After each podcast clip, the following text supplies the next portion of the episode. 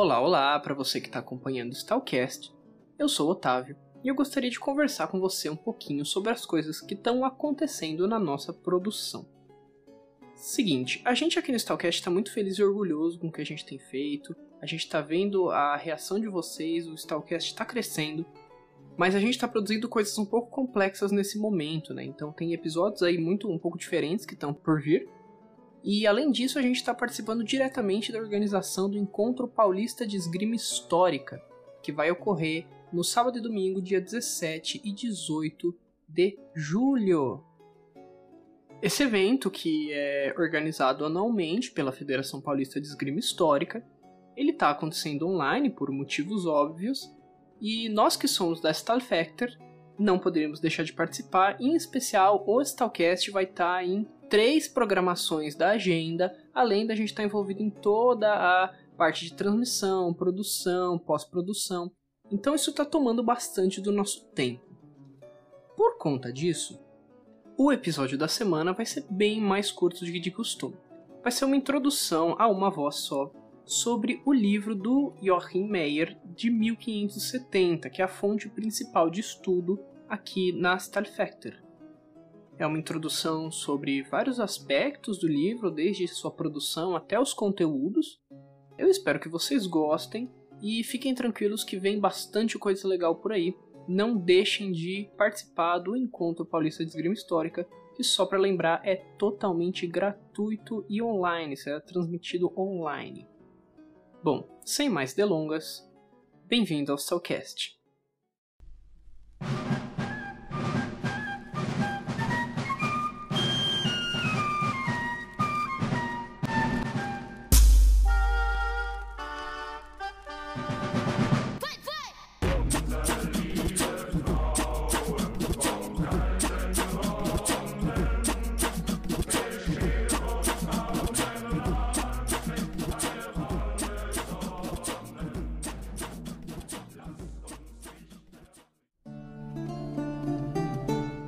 Caro ouvinte! O assunto de hoje é o livro de Joachim Meyer de 1570.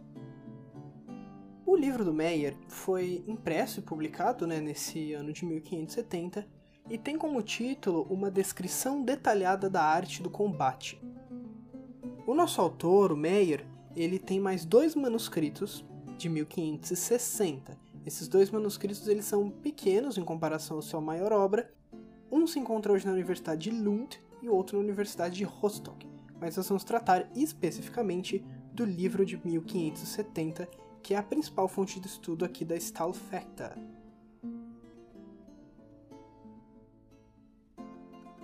Bom, primeiro um contexto sobre o nosso autor.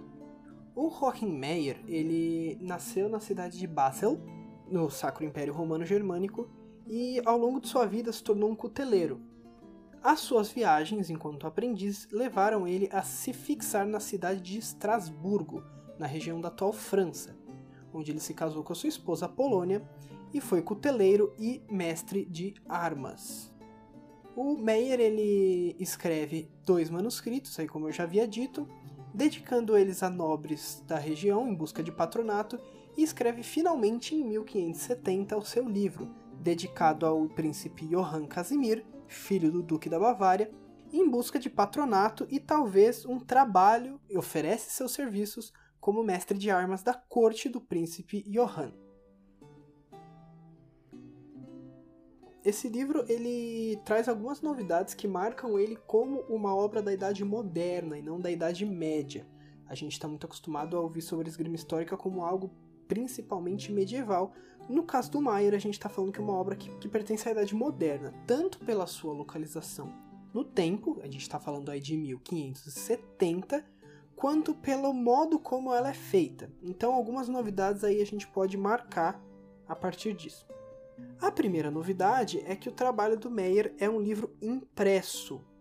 Como assim impresso? Impresso, diferente de um manuscrito, através de um suporte mecânico. Nesse caso, a imprensa de tipos móveis, do, do mesmo tipo daquela conhecida imprensa de Gutenberg, que inclusive também se originou no Sacro Império. O que acontece é que é claro que o livro do Meyer não é o primeiro livro a ser impresso, nem o primeiro livro sobre esgrima ou combate a ser impresso. mas o fato dele ser impresso demonstra a inscrição dele num pensamento moderno, tipicamente moderno. Por quê? Isso está associado à segunda novidade, que é o livro do Meyer ele é feito com o objetivo de alcançar um público amplo. E o que, que eu quero dizer com público amplo? Todas as pessoas que tinham capacidade de acesso e aquisição do livro. É, isso não quer dizer, é claro, camponeses, mas uma boa parte da nobreza e uma parte da burguesia da região. Burguesia aqui como habitantes de cidades. Bom, é, no que isso é diferente, Otávio? Acontece que a tradição germânica, que começa no Johannes Lichtenauer, ela é marcada por um, uma certa corporatividade. Os mestres de esgrima mantêm a sua arte muito para si e escrevem os manuscritos só para que os seus aprendizes possam lembrar daquilo que os mestres ensinam, e não para que uma ampla audiência possa lê-los e entender a arte de esgrima a partir daí.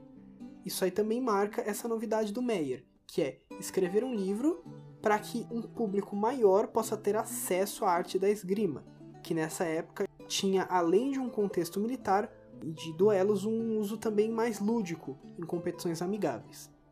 No entanto, é importante marcar que o Meyer ele não rompe completamente com a tradição germânica. Pelo contrário, ele afirma na introdução do próprio livro que é necessário que a arte seja praticada com o uso do corpo e através do intermédio de um mestre. Então, o livro para o Maier não substitui o mestre, ele só é uma forma inteligente de aprender esgrima em contato com o mestre, mas não tem a necessidade de que esse mestre crie o seu próprio manuscrito aí para o seu estudante, né? Outra questão importante é que um livro impresso pode ser feito em grande tiragem, diferente de um manuscrito que precisa ser copiado todas as vezes que um novo comprador busca esse livro. Quanto à diagramação do Meyer 1570. O livro é impresso em texto em duas colunas. Esse texto está num dialeto de alemão que não é, evidentemente, o alemão moderno, é uma língua que se situa entre o alemão medieval e o alemão moderno que a gente conhece. Essa língua é suficientemente reconhecível para que o alemão possa entender uma boa parte do que está escrito. Além do texto, o livro também conta com muitas ilustrações demonstrando as posturas ou guardas das diversas armas que o livro aborda. Essas figuras não são pintadas à mão, até pela natureza de ser um livro de ampla divulgação. Essas figuras são xilogravuras, ou seja, figuras carimbadas no papel através de um suporte de madeira pré-esculpido, que é então molhado com tinta e carimbado no papel da mesma forma que o texto na prensa. E é importante salientar que esse livro ele não é montado exatamente da mesma forma que o livro contemporâneo. Ele tem o mesmo formato, que é o formato de códice, onde as páginas são impressas, cortadas e juntas através de uma forma de costura e depois colocadas em alguma forma de capa, mas esse livro tem diferenças, principalmente quanto ao tamanho das páginas e a como esse livro é finalizado. Diferente de livros de produção industrial moderna, que tem todos a mesma finalização, esse livro poderia ser finalizado de formas diferentes a gosto do cliente, ou seja, esse cliente compra o bloco de papel do livro e a capa ou ilustrações que ele queira colorir são feitas a critério dele por outros artesãos.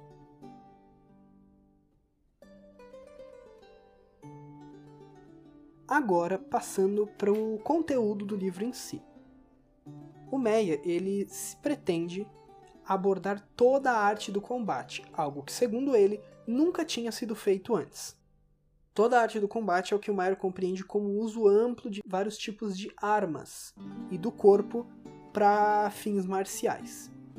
Então o Meyer ele não cobre armas de fogo e fala muito pouco de luta corporal, mas fala principalmente de armas que têm lâmina. A arte do combate do Meyer é entendida através de princípios comuns, ou seja, apesar das diversas armas que ele trata, os princípios do combate são os mesmos. Que princípios são esses? O primeiro é que o combate é feito de cortes e estocadas através dos quais se busca ferir o oponente. O segundo elemento do combate é defesas e contra-ataques com os quais se busca não ser ferido. E o terceiro elemento que entra no intercâmbio entre esses dois é o que ele chama de Handarbeit, ou trabalho de mão, que é o uso de técnicas de esgrima onde a distância é próxima demais para cortes e estocadas comuns. Então o Meyer estabelece esses elementos principais do combate logo no início do livro, antes de tratar das armas, e através desses elementos e de outros é, conceitos comuns na esgrima alemã, o Meyer vai basear todo o seu sistema de combate. Quanto à divisão do livro, o livro é dividido em cinco tópicos, cada um deles trata de um tipo de arma, e em cada um desses tópicos o livro é dividido em vários capítulos. As armas que o Meyer trata são a espada, a Dussak, a rapieira, as adagas e as armas de haste. Primeiro falando da espada. Espada, aqui no Meyer, é entendida como espada de duas mãos, ou espada longa. O Meyer não chama ela assim, ele chama ela apenas de espada, mas é, é evidente pela forma como o texto e as figuras trazem. Essa espada é pro Meyer a base de todo o combate e é a partir dela que ele vai traçar todo o seu sistema. Então todas aquelas convenções sobre cortes, estocadas, defesas e trabalho de mãos são elaboradas primeiro na espada longa e com amplos detalhes e depois são retrabalhadas nas outras armas de forma mais simplificada. Ou seja, o bom estudante de Meyer precisa aprender primeiro o sistema de espada longa para depois se aventurar nos outros sistemas do autor. A espada longa tem uma característica interessante no Meyer, que é que ela não tem estocadas nesse sistema. O que isso quer dizer? Aqueles ataques perfurantes com a ponta da espada não são utilizados e nem descritos. O autor explica o motivo disso, ele diz que na sua época, as estocadas não são bem vistas entre os alemães e elas não devem ser feitas entre irmãos da mesma nacionalidade. No entanto, ele traz as estocadas na seção de rapieira e explica que, apesar de não serem bem vistas entre os alemães, nessas outras armas elas são necessárias. Então, na espada longa, ataques que em outros mestres da tradição alemã são claramente estocadas vão ser feitos de outras formas, através de pequenos cortes com a ponta ou outras técnicas. É, isso não impede o bom estudante de Meyer, atualmente, de executar as estocadas. Ele pode encontrar suporte para isso tanto em partes mais à frente no livro, quanto em outros mestres da tradição alemã, como Sigmund Ringeck e Hans Talhofer, e o próprio Johannes Lichtenauer. Em seguida, a Dussak é uma arma que ganhava popularidade na Alemanha e era uma espécie de arma de treino para os sabres que começavam a se desenvolver na região. Estou falando aqui de lâminas largas, curvas e que não são de grande comprimento. Essas lâminas então são usadas com um sistema que se baseia no uso da Messer, que é uma espécie de faca, e vai se desenvolvendo para um sistema mais específico, que é muito útil com a Dussak, mas não deixa de ser útil com outras espadas de uma mão. Em seguida, o Meyer trata da rapieira, ou espada de lato. O Meyer diz que essa preocupação com o uso dessa arma vem da região da Itália e que os povos alemães ainda não estão acostumados ao uso dessa nova arma. Porém, que é importante que eles a usem para que eles possam se defender desses outros povos e que eles aprendam o uso dessa arma. O sistema de rapieira do Meyer ele emprega vários cortes potentes e é considerado um sistema misto, que tem uma influência grande da base de Achille Marozzo e também emprega sistemas de espadas curtas de mestres alemães anteriores. Na seção de adaga, o autor traz um sistema que se baseia em ataques de estocada, rígidos e fortes partindo de posições altas ou baixas, e que não são utilizados como espadas, através de guardas que buscam bloquear e cortar.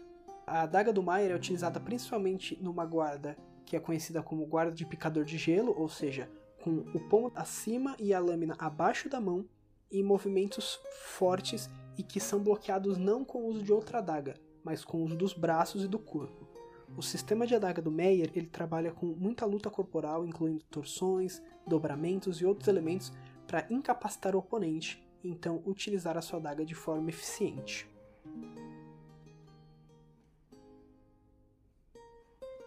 Finalmente, a seção de armas de haste traz diversas armas que são utilizadas à sua época, como o bastão, a alabarda, o bastão longo e o pique, que é uma espécie de lança longa usada pelas formações militares comuns da sua época. O sistema de alabarda é parecido com o sistema de espada longa, emprega guardas semelhantes e movimentos semelhantes. Existem cortes, estocadas e movimentos que utilizam uma e duas mãos na base da arma. Isso varia de arma para arma, mas é um sistema muito interessante e que mostra como até um bastão que não utiliza nenhuma protuberância metálica pode ser uma arma perigosa e letal.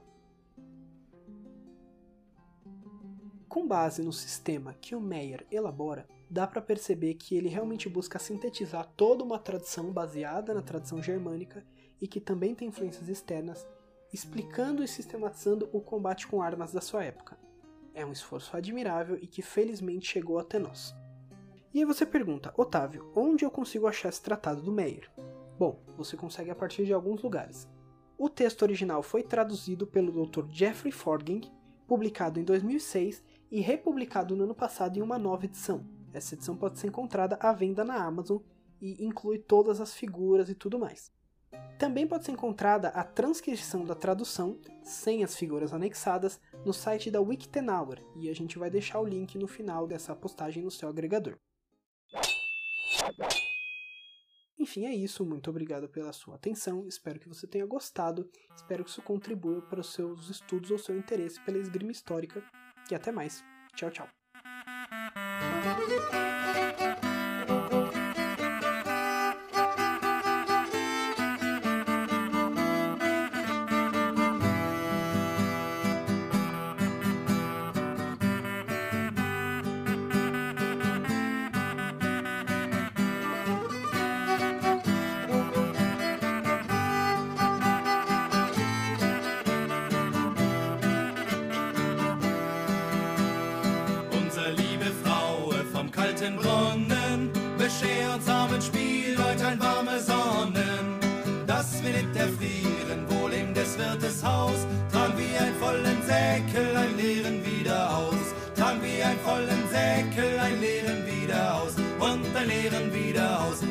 dein Lehren wieder aus, und dein Lehren wieder aus.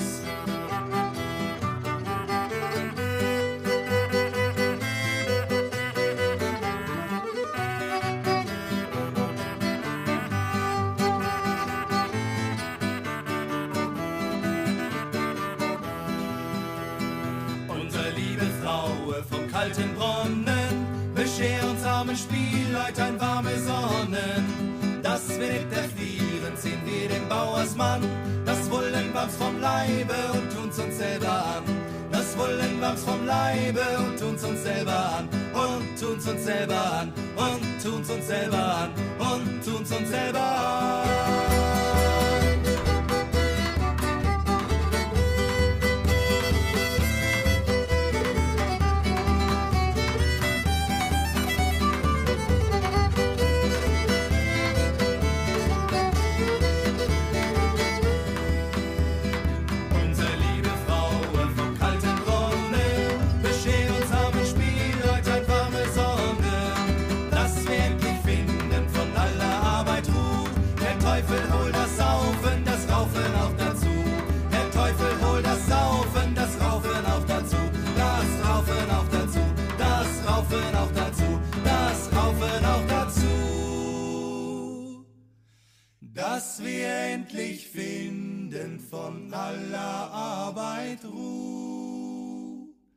Der Teufel holt das Saufen, das Raufen auch dazu.